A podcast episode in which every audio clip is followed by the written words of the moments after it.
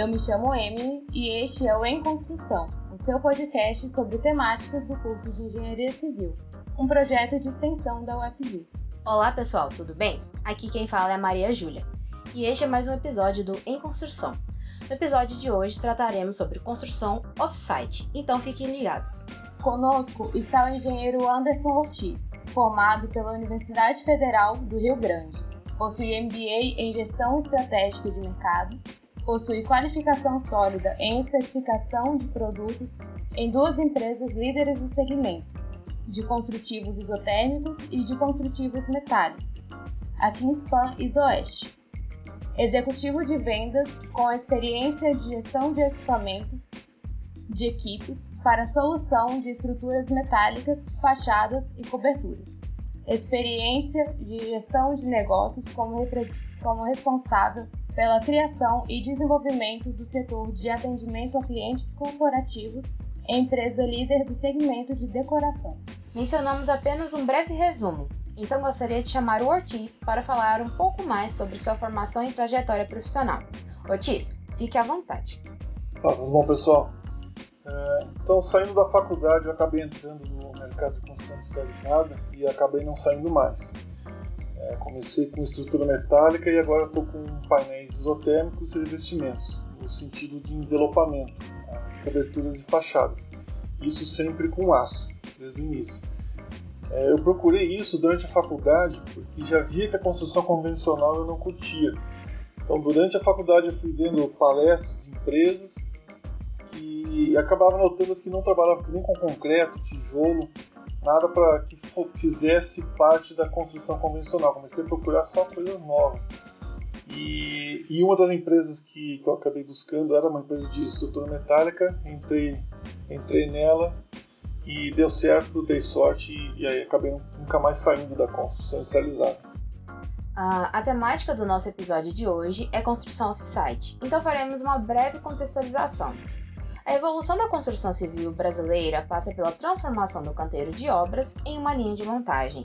Isso é semelhante ao que ocorre em outras indústrias e tem tudo a ver com construção off-site, uma vez que essa é uma das alternativas para reduzir custos e prazos de execução, diminuir a demanda por mão de obra e desperdício de materiais. Desse modo, a construção industrializada baseia-se na aplicação de sistemas pré-fabricados, ou seja, que chegam ao canteiro prontos para serem montados. Ortiz, é, partindo dessa contextualização, você poderia dar aos nossos ouvintes uma breve explicação do que seria a construção off-site e qual é o atual cenário dela no Brasil? Uh, bom, nada mais é do que uma variante da construção industrializada que a gente já conhece hoje. O que a gente conhece hoje em termos de construção industrializada ela vai direto para fazer um site, que, que, as peças são produzidas num, num ambiente fabril, específicas para aquela obra, e, e são fixadas, uh, finalizadas no canteiro de obras. Isso é uma construção inicializada pura. O que a gente tem de novo hoje é, na construção modular é o acréscimo da fase off-site. Que, que esses materiais são fabricados de uma forma específica também para aquela obra, elas vão para o cliente, para uma construtora, para um galpão. E, e, sim, as empresas de construção off-site são construtoras, não são empresas de construção modular. Na verdade, elas são empresas que constroem na fase off-site, dentro de um galpão, é um ambiente fabril que tem garantia de qualidade, não tem interferência da, de, de intempéries, quando chove, não tem perigo de a obra parar. Então, esse pessoal faz a construção na fase off-site dentro do seu galpão e já leva para a obra praticamente a construção uh, finalizada. Que a gente conhece muito hoje começou a, a construção modular no país foi com a Brasil ao Cubo, naquele momento que começou a pandemia, a, aquela obra dos chineses em 10 dias, de, com construção modular, a gente começou a entender, começou a perceber o que estava acontecendo, o que, que, era aquilo, como é que conseguiu fazer uma obra somente em 10 dias. Uh, eu particularmente nem conhecia a construção modular antes disso, eu comecei, é, conheci exatamente naquele momento que teve aquela obra da, na China com 10 dias e depois apareceu o Brasil Cubo fazendo os hospitais aqui no Brasil dessa forma. Então a Brasil Cuba hoje é a nossa pioneira no mercado nacional com a construção modular. É, um parênteses que eu gosto de falar muito, que tá, tá tudo muito no início a construção modular. Aqueles 10 dias que a, a, que a construção chinesa fez aquela obra, não quer dizer que a obra inteira levou 10 dias. A fase on-site, uh, depois que já tinham sido produzidos todos os módulos na fase off-site, aquela fase on-site, que é a, a, construção em termos de montagem dos, dos módulos, empilhando um módulo em cima do outro e conectando eles e fazendo estanqueidade entre os módulos, aquela fase que durou 10 dias. Então a fase on-site da construção modular levou 10 dias, mas com certeza levou uns 70, 60 dias para fazer a construção off-site, dentro do galpão da, das empresas. É uma coisa que eu estou percebendo muito, todo mundo comenta, fala isso, ah, a construção modular levou 7 dias, 10 dias para montar, mas na verdade não foi isso. A fase da montagem da construção levou 10 dias, que é o que a gente vê no, no canteiro. Mas antes sempre teve a fase off-site. No caso, por exemplo, da Brasil Cubo, que teve o prédio leve em Tubarão, eles falam e acertadamente falam que levou 100 dias. Levou, sei lá, 70 dias na fase off-site e 30 dias no máximo na fase on-site. É, então, em termos de contextualização no país, a gente está nessa fase muito inicial e não é só aqui no país também. O mundo inteiro está numa fase inicial.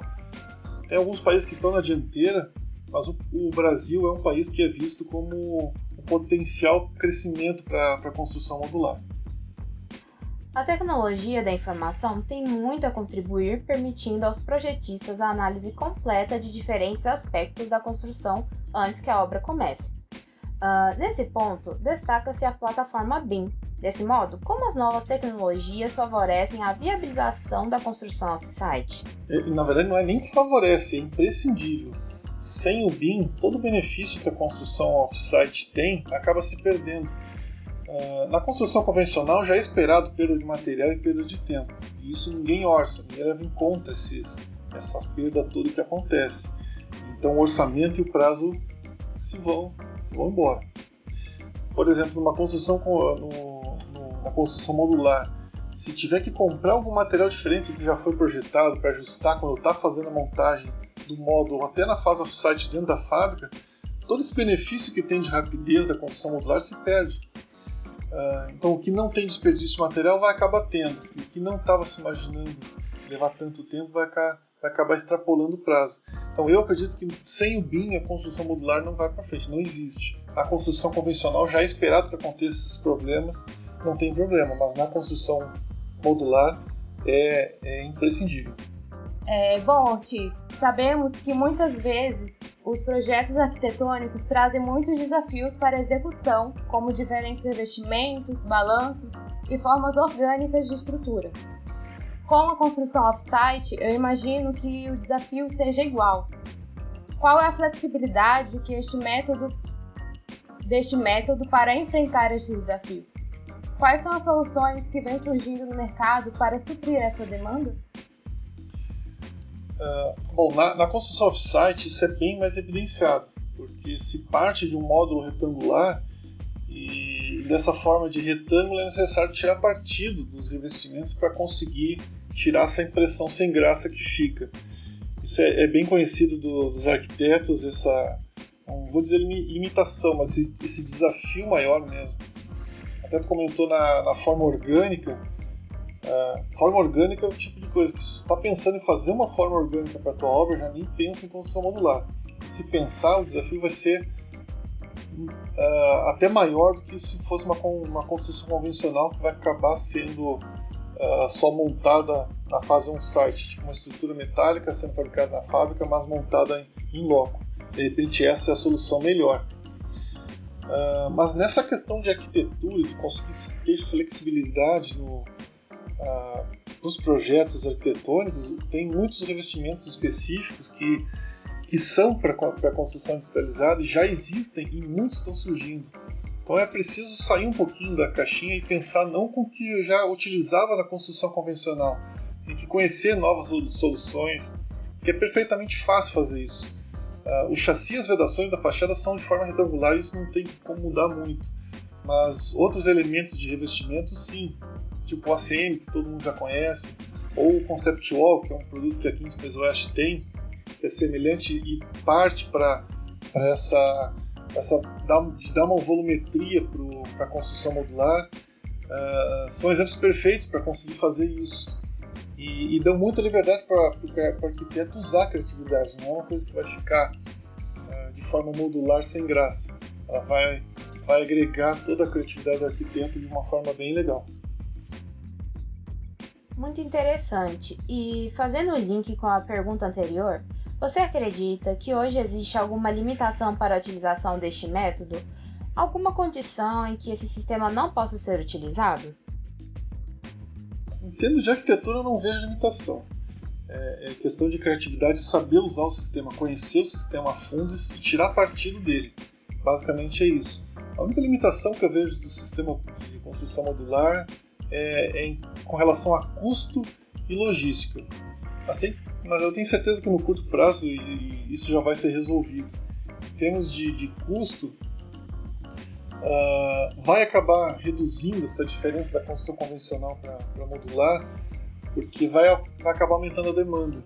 E com o aumento da demanda, mais empresas vão estar preparadas para fazer isso, indústrias vão, vão estar preparadas para fornecer materiais especiais, específicos para isso, já, já com uma engenharia acoplada no sistema para ganhar tempo em tudo.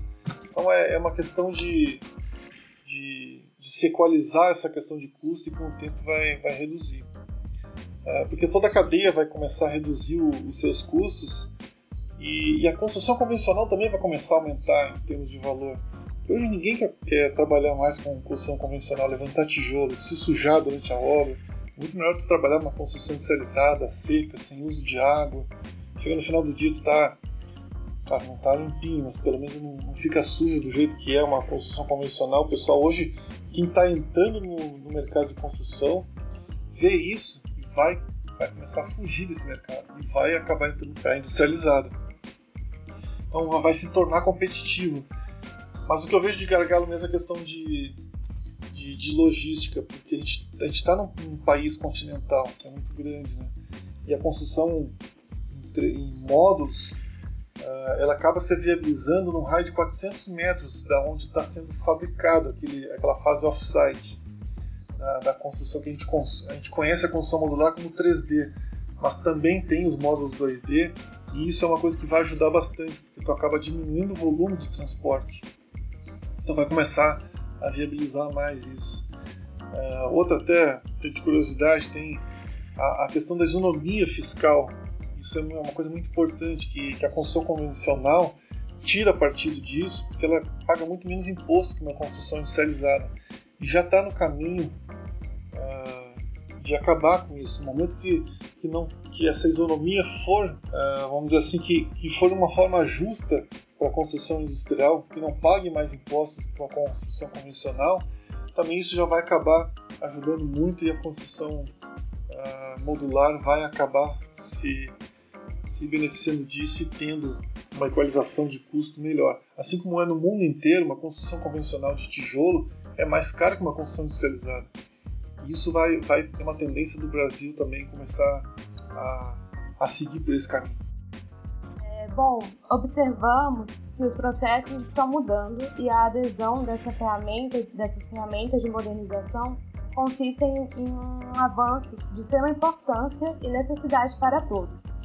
Então, partindo da sua última resposta, seria pretensioso de nossa parte acreditar que a construção off-site poderia desencadear o fim da construção tradicional?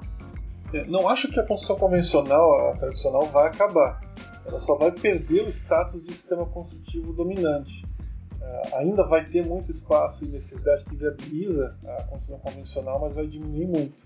É, é questão de tempo isso acontecer. A construção modular, a construção industrializada principalmente, uh, tomar o conta da construção convencional com tijolo. E agora, falando de inovação dentro deste método construtivo, o que você vê de novo nesse mercado que acredita que, no futuro possa ser a evolução desse método construtivo? É a construção painelizada, que é que se chama 2D, que eu, que eu comentei antes, que ela vai dar um incremento alto altíssimo na construção modular, no sentido de, de, de, quando for transportar um módulo 3D, tu consegue, além dos módulos 3D, tu consegue uh, transportar o, a construção em 2D, que é a painelizada.